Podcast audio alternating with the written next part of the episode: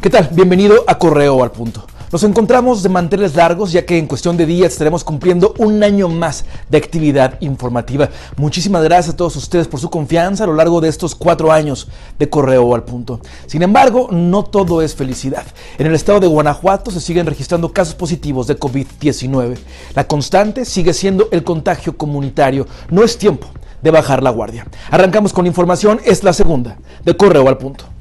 En Apaseo el Grande, a un costado de la carretera que conduce a la comunidad del nacimiento, a San Cristóbal, fue encontrado sin vida el cuerpo de una mujer.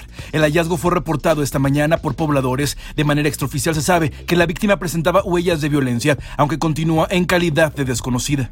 Representantes de entre 60 y 70 gimnasios de Irapuato se manifestaron en las instalaciones de la Dirección de Fiscalización para pedir que se abran sus instalaciones. Señalaron que hay personas que exigen el servicio, por lo que propusieron un protocolo para evitar contagios en las instalaciones. Gel a la entrada, cubrebocas, que mínimo haya 10 personas en cada gimnasio por hora, cumpliendo con su sana distancia y que en cada uno de los gimnasios vamos a estar poniendo marcas para que la gente sepa dónde se pueden parar y no juntarse.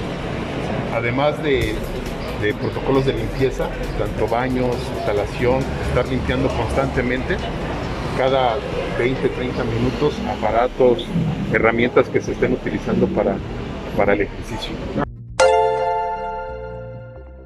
La armadora automotriz Honda reactivó su planta en Celaya este lunes con un mínimo de personal. Por ahora, solo se puso en marcha la maquinaria, esperando que la producción reinicie el primero de junio, aunque se proyecta que los puestos no esenciales continúen trabajando desde casa. El trabajo de Honda no, no empieza con una jornada normal, realmente va a ser una activación paulatina.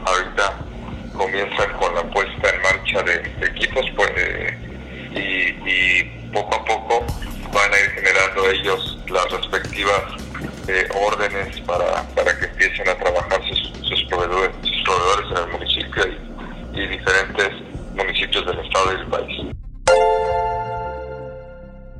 La Secretaría de Salud reportó este lunes un total de 984 casos positivos de coronavirus en Guanajuato, lo que representa una alza significativa de 53 casos de ayer a hoy. Del mismo modo, las defunciones registraron 6 casos más. Se trata de dos hombres de 62 y 67 años, originarios de Celaya, una mujer de 83 años, residente de San José Iturbide, un hombre de 90 años de Romita y dos hombres de 51 y 78 años que vivían en la ciudad de León. Cabe mencionar que los municipios que siguen sin ningún caso son Jichú, Tierra Blanca y Santa Catarina. Diputados de Morena acusaron que hay un sesgo político en el análisis de la iniciativa presentadas en materia de aborto, pues de acuerdo con la propuesta de la legisladora de Acción Nacional Cristina Márquez, el estudio y dictamen se desarrolla en menos de una semana y de manera virtual. Pese a ello, la mayoría votó para que este 20 de mayo se lleve a cabo la primera reunión con asociaciones pro aborto. El 22 de mayo son asociaciones pro vida, el 25 con funcionarios involucrados y el 26 de mayo se somete a votación el dictamen.